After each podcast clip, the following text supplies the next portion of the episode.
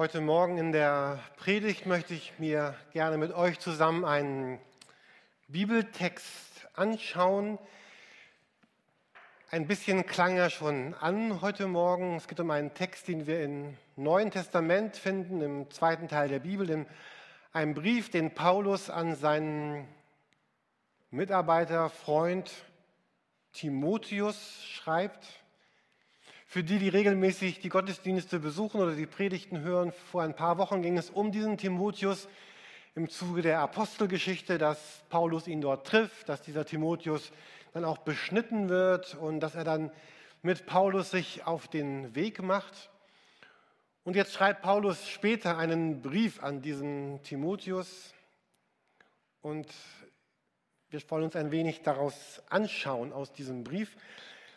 Ich möchte uns zunächst einen kleinen Absatz vorlesen, 1. Timotheus Kapitel 6, ab Vers 6 bis Vers 12. 1. Timotheus 6. Das geht so.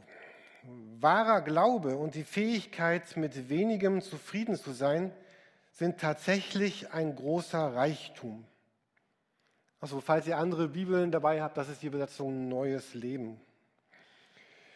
Schließlich haben wir bei unserer Geburt nichts in die Welt mitgebracht und wir können auch nichts mitnehmen, wenn wir sterben. Deshalb wollen wir zufrieden sein, solange wir nur genug Nahrung und Kleidung haben. Menschen, die reich werden wollen, geraten nur in Versuchung und verstricken sich in so viele dumme und schädliche Wünsche, dass sie letztlich ins Verderben und ihren eigenen Untergang stürzen. Denn die Liebe zum Geld ist die Wurzel aller möglichen Übel. So sind manche Menschen aus Geldgier vom Glauben abgewichen und haben sich selbst viele Schmerzen zugefügt. Du aber, Timotheus, gehörst Gott. Deshalb sollst du dich davon fernhalten. Bemühe dich um ein Leben, so wie Gott es will, geprägt von der Ehrfurcht vor Gott, vom Glauben und Liebe, geführt mit Geduld und Sanftmut. Kämpfe den guten Kampf des Glaubens. Halte an dem ewigen Leben fest, zu dem Gott dich berufen hat und für das du ein gutes Bekenntnis vor vielen Zeugen abgelegt hast. Besonders geht es mir zunächst um den Bibelvers, den ihr hier oben an der Wand seht, Timotheus 6, Vers 7. Und dort ist er einmal nach der Elberfelder Bibelübersetzung. Denn wir haben nichts in die Welt hereingebracht, sodass wir auch nichts hinausbringen können. Denn wir haben nichts in die Welt hereingebracht, sodass wir auch nichts hinausbringen können. Wenn ihr diesen Satz dort so seht, wie wirkt er auf euch? Macht er euch vielleicht ein bisschen traurig oder wirkt er auf euch bedrohlich? Alles Glück hat ein Ende, alle Schönheit vergeht. Es gibt ein Ende im negativen Sinne des Wortes Ende, worüber Harald Neufeld eben gesprochen hat. Oder findet ihr diesen Satz vielleicht eher sehr tröstlich? Weil wenn alles aufhört, wenn alles aufhört, dann hört auch Leid auf, Schmerz, Trauer, all das findet ein Ende. Nichts von den Dingen, die unser Leben prägen, die unser Leben bestimmen, werden wir, werden wir mitnehmen. All das lassen wir zurück. Und wenn wir alles zurücklassen, dann gäbe es im Grunde zwei mögliche Arten, darauf zu reagieren. Wenn ich davon überzeugt bin, nichts von dem, was ich hier was hier ist, was hier geschieht, das, das bleibt, das kann ich mitnehmen, dann gibt es zwei Arten, in einer nicht guten Weise darauf zu reagieren.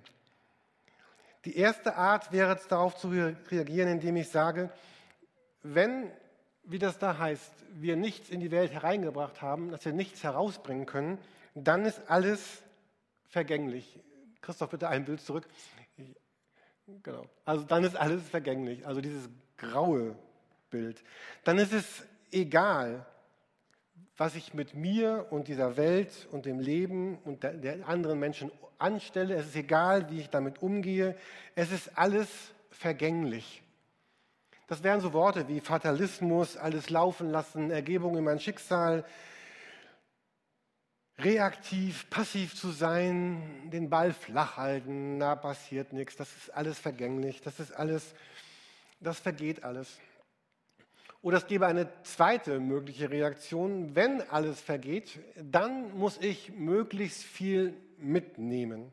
Dann muss ich möglichst viel erleben, genießen, das Leben endet ja bald.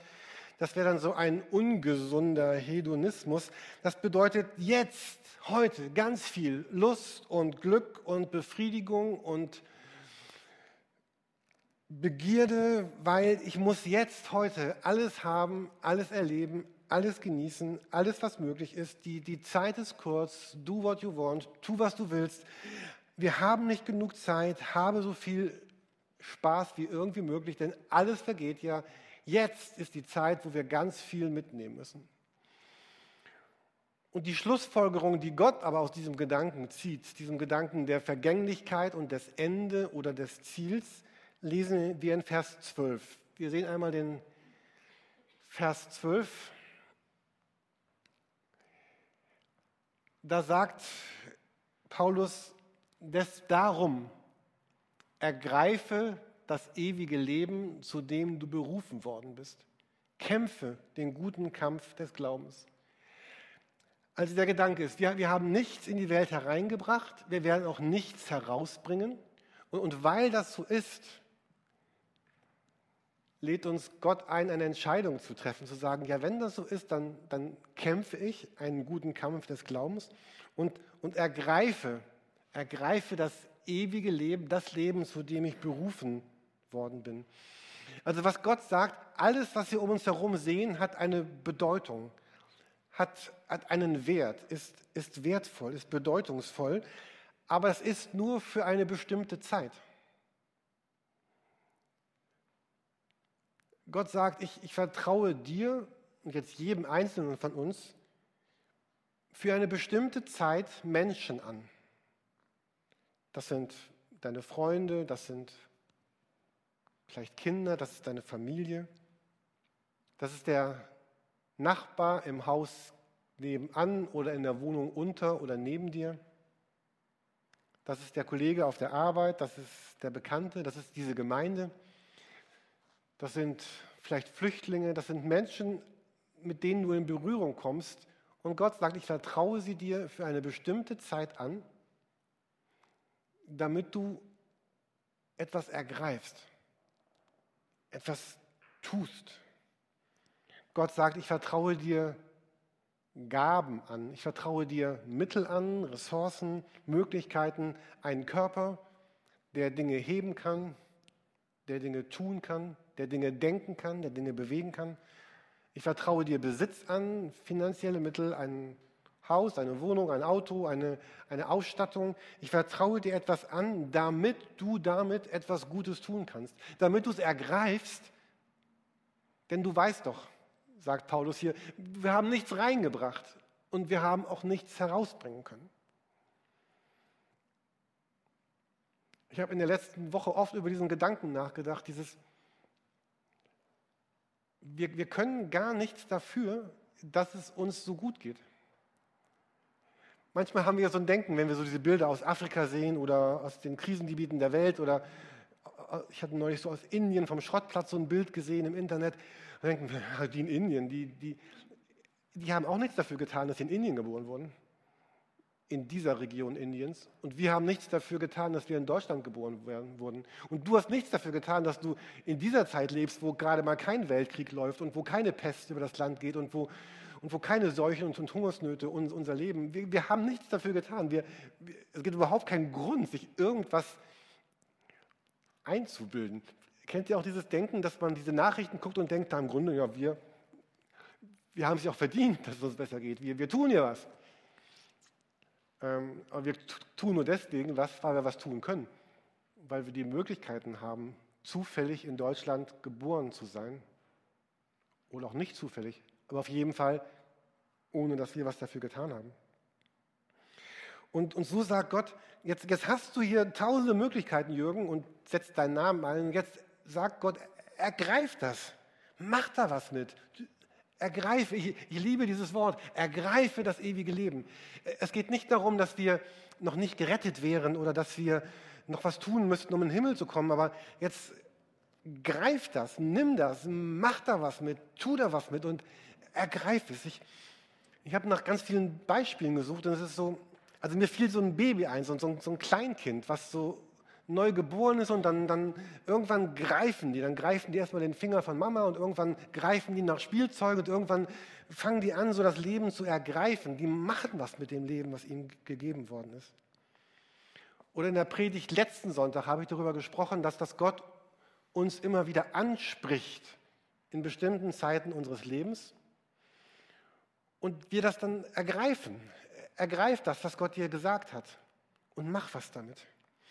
Oder ich, ich habe wieder an diese Abenteuerfilme gedacht, die ich ja so liebe. Dann ist es ja oft so in diesen Abenteuerfilmen, dann zu Beginn ist es ja so, dass dann der Held irgendwann erkennt, dass er ein Held ist. Also, so, also ich, liebe diese Filme, dann jemand ist, ist, dann irgendwie ein Zimmermann oder ein Bauer oder äh, macht irgendwas und plötzlich merkt er, oh, ich bin ein Held, also ich ich, da ist noch viel mehr in mir drin und dann irgendwann muss er sagen, so ich, ich greife jetzt diesen Rucksack und mache mich auf die Wanderung. Oder bei Herr der Ringe, ich, ich, greife jetzt diesen Ring und bringe ihn in diesen Berg und bringe, bringe ihn zum Verglühen. Oder ich greife das Schwert oder ich, ich greife es und dann, dann gehen die los. Oder stell mir so einen Sportler vor, so einen Tennisspieler vom Aufschlag, letztes, letzter Punkt, Matchball und er, er greift dann den Ball und schlägt drauf. Oder Fußballspieler, Elfmeter und der, es geht um alles, Halbfinale, Weltmeisterschaft, letzter Schuss und der greift den Ball und tritt drauf. Ja, dagegen, meine ich. Ähm, oder du und dein Freund, vielleicht ist dein Freund, hat einen ganz schweren Weg vor sich. Vielleicht sogar seinen letzten Weg und dann greifst du seine Hand und sagst, komm, wir, wir gehen jetzt diesen letzten Weg und wir gehen durch diese Tür gemeinsam. So diesen, kennt ihr das, wenn Leute sagen, ich tu's?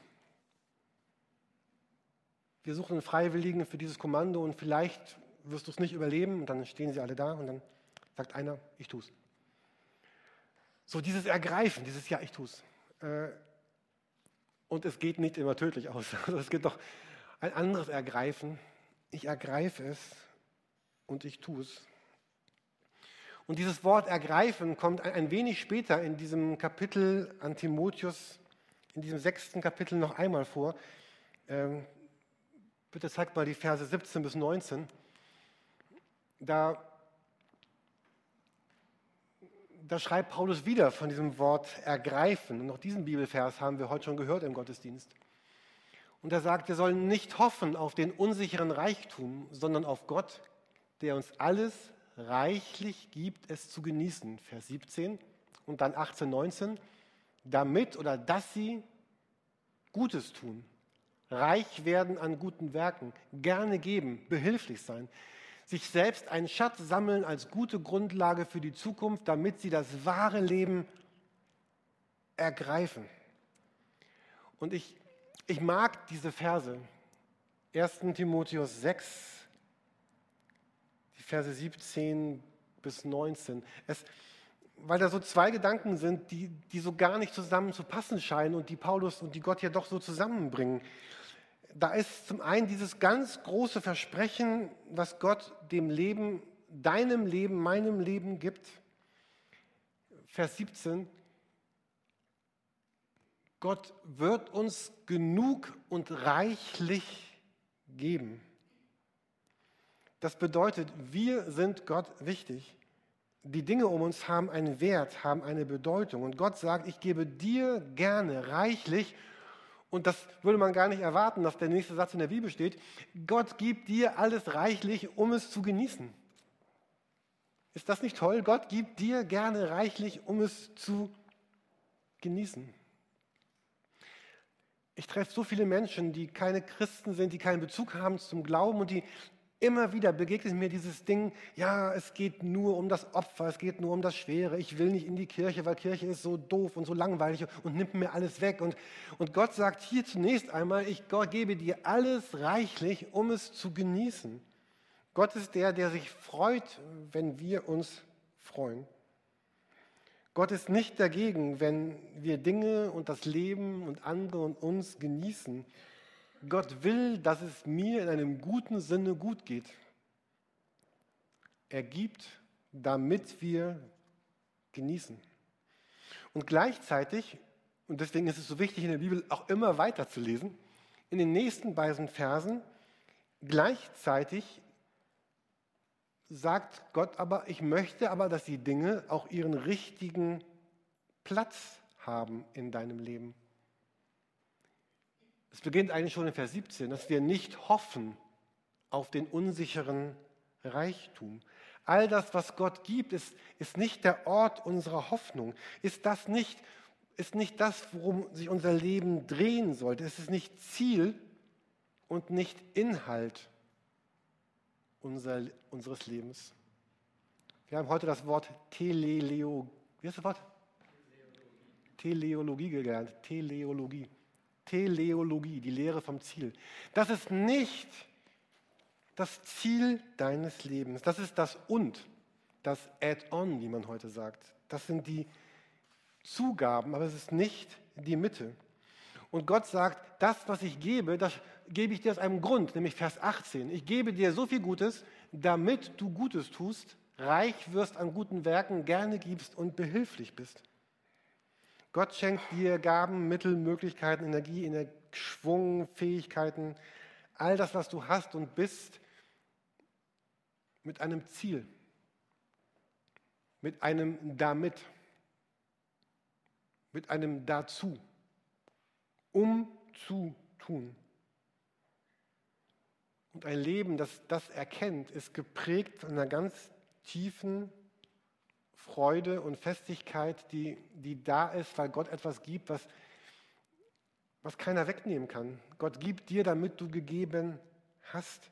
Und habt ihr gemerkt, dass Paulus sich in diesem Kapitel 6, es wirkt ja fast so, als würde Paulus sich widersprechen. Wir gehen mal bitte eine Folie weiter. Ähm, also, man könnte ja denken, das ist ein Widerspruch. In Vers 7 sagt Paulus, wir haben nichts in die Welt hereingebracht, sodass wir auch nichts herausbringen können. Darüber haben wir eben gesprochen. Also wenn wir denken an, an, an Dinge, an Besitz, an, an Schönheit, an, an Urkunden, all das, was wir so schaffen und erschaffen, das geht alles verloren. Unsere Arbeit im Unternehmen, unsere Gartengestaltung, unsere Häuser und Wohnungen, unsere Autos, unsere Schönheit, unsere Urlaube, unsere Körper. Davon haben wir nichts, gar nichts in die Welt reingebracht und nichts werden wir rausnehmen. Es ist uns anvertraut für eine Zeit und wird weggehen. Und dann sagt Paulus aber in Vers 19, so als würde er sich widersprechen oder er korrigiert das praktisch. Stopp, nein, ganz so ist das natürlich doch nicht. Er sagt in Vers 19, sich selbst einen Schatz zu sammeln als guten Grund für die Zukunft, damit sie das wahre Leben ergreifen. Also in Vers 7 sagt er, wir haben nichts reingebracht und nehmen auch nichts mit raus, aber in Vers 19 sagt er doch, sehr wohl, du wirst etwas mit rausnehmen. Du kannst etwas mit rausnehmen aus diesem Leben in die Zukunft, in die Ewigkeit, über das Ende, das Ziel dieses irdischen Lebens hinaus. Und das ist der Gedanke, der, wenn ihr die, äh, die Worte von Jesus so ein bisschen im Ohr habt, dann spricht Jesus von diesem, einem Schatz im Himmel. Es gibt einen Schatz. Also es gibt gar keinen Grund, in Hoffnungslosigkeit zu versinken, weil wir sagen, oh, es ist sowieso alles nichts. Es ist alles bedeutungslos, es ist alles sinnlos, es ist alles wertlos. Es geht sowieso alles den Bach runter. Nein, sagt Gott, es ist nicht für die Katz. Es ist nicht verschenkt, es ist nicht verloren, es gibt eine wirkliche Hoffnung. Und dieser Schatz in Vers 19, von dem Paulus spricht, das ist nicht, ein, ist nicht so ein ideeller Schatz, sondern ein, ein konkreter, ein wirklicher, ein echter, ein greifbarer Schatz. Und der ist wirklich. Und der beruht auf dem und in dem, was wir in andere investiert haben, wo wir mit Jesus Leben gestaltet haben, und wo ich und du mit Gottes Hilfe und Kraft, mit diesem Guten, was er uns gegeben hat, etwas bewirkt hat in dieser Welt. Im Himmel werden einmal Menschen sein, deren, er, deren Leben hier auf dieser Erde Gutes erfahren hat, weil du ihnen Gutes gegeben hast. Da werden Menschen sein, die auf dieser Erde Heilung erlebt haben. Hilfe aus finanzieller Not, aus emotionaler Not, aus sozialer Not, Hilfe aus Umständen, Hilfe aus dem und dem, die werden da sein, weil, weil du ihnen das gegeben hast. Und diese Menschen werden dein Schatz sein. Da werden Menschen sein, weil, weil du das, was dir anvertraut wurde, für sie eingesetzt hast. Im Himmel werden Menschen sein, denen auf der Erde geholfen wurde, weil du ihnen geholfen hast. Da werden Kinder sein, deren Leid gemildert wurde, weil du ihnen Gutes getan hast. Da werden Verletzte sein, deren, deren Wunden geheilt wurden, weil du ihnen helfen konntest. Und Jesus sagt, sei sicher, es, es, geht, es geht nichts verloren von dem, was du hier tust. Es gibt einen Schatz.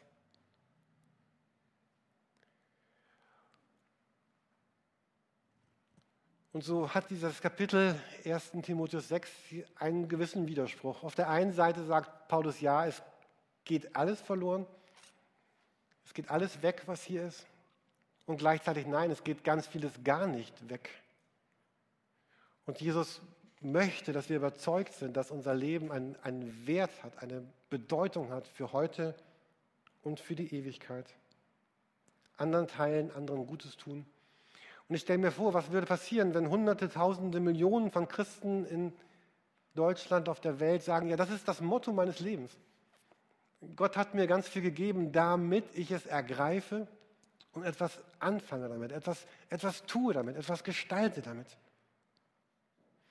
Und das Schöne ist ja, wenn, wenn alle Christen so ticken, dann kommt das ja auch zurück. Da werden ja auch andere sein, die dann sagen, oh, dem Oppenheim, dem werde ich jetzt mal was Gutes tun weil ich habe ja was ergriffen, womit ich was Gutes tun werde.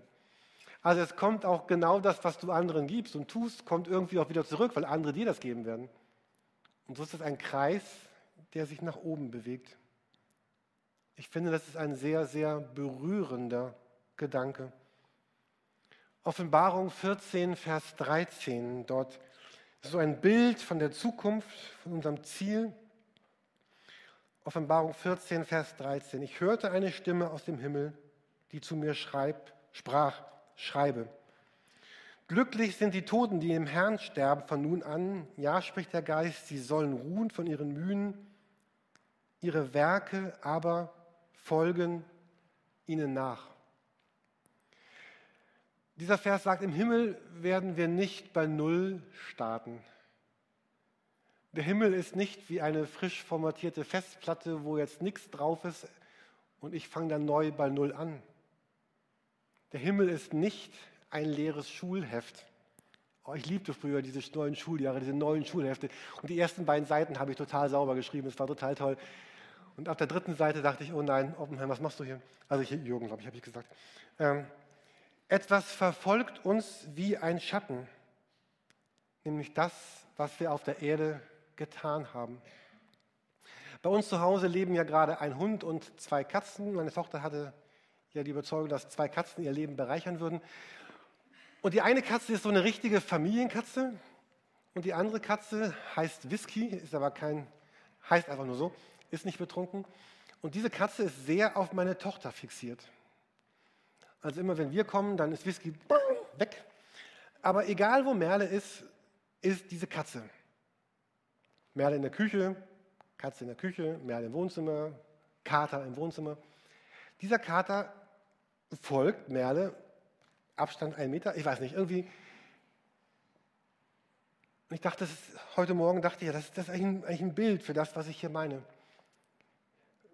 Ihre Werke folgen ihnen nach. Also da folgt dir, dir folgt was nach. Also meiner Tochter folgt jetzt gerade diese Katze, das ist auch ganz süß. Aber was soll das sein, was, was deinem Leben nachfolgt? Kennt ihr das, wenn Leute den Raum, in den Raum kommen oder rausgehen, dass so ein bestimmter Geruch mit ihnen kommt und, und geht? Vielleicht ihr, ihr, Aftershave oder ihr Parfüm oder ich weiß nicht was. Also irgendwas folgt denen nach. Und man, ach ja, man weiß, ach ja, die sind da. Die waren da. Ich habe eine Dokumentation gesehen, also zufällig. Ich, äh, und da ging es um eine, ich bin dann dabei geblieben, weil ich dieses Thema so interessant fand, da ging es um professionelle Geliebte. Also es gibt professionelle Geliebte und, und diese Frau hat gesagt, ja, ich bin professionelle Geliebte. Das ist nicht so eine Prostituierte, sondern eine, so eine richtige Geliebte. Und sie sagte, ja, ganz wichtig ist bei der Parfümwahl, dass man ein Parfüm sucht, aussucht, was nicht so einen starken Geruch zurücklässt. Damit, wenn mein Kunde nach Hause kommt, er, er diesen Geruch nicht mitbringt. Ich fand dieses Modell nicht gerade erstrebenswert jetzt. Aber nochmal die Frage, welcher Geruch soll dir nachfolgen? Ist das so ein ekliger Geruch? Oder so ein neutraler Geruch?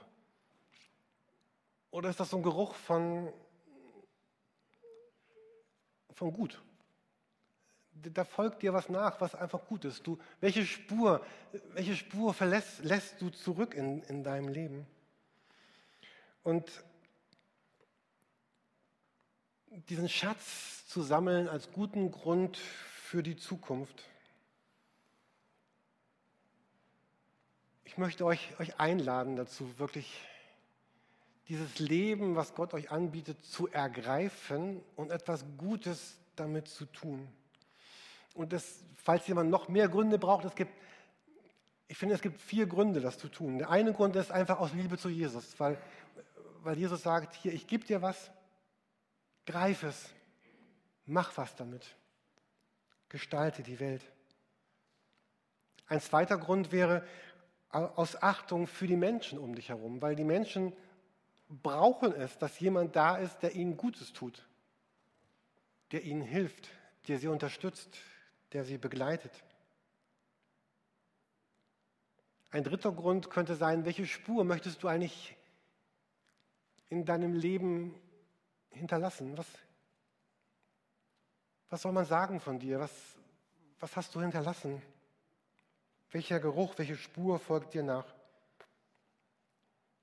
Und es gibt einen vierten Grund, so, so zu leben und das, das zu ergreifen, weil es mich selber glücklich macht. Es macht mich glücklich, das zu tun, was Gott will. Es macht mich glücklich, anderen Menschen Gutes zu tun. Und wenn die dann wieder mir Gutes tun, bin ich dreimal glücklich. Also es, das sind jetzt ja schon sechs Gründe, irgendwie das, das zu tun, das zu machen. Ich möchte schließen mit, mit einem Bibelvers, der noch einmal zum Thema Himmel und, und, und Ewigkeit, Ewigkeit gehört. Das ist das letzte, die letzte Folie. In 1. Petrus 1, die Verse 6 bis 8, darin lesen wir das folgende aus der Elberfelder Übersetzung. Hier geht es auch um, um Zukunft und Rettung und ewiges Leben.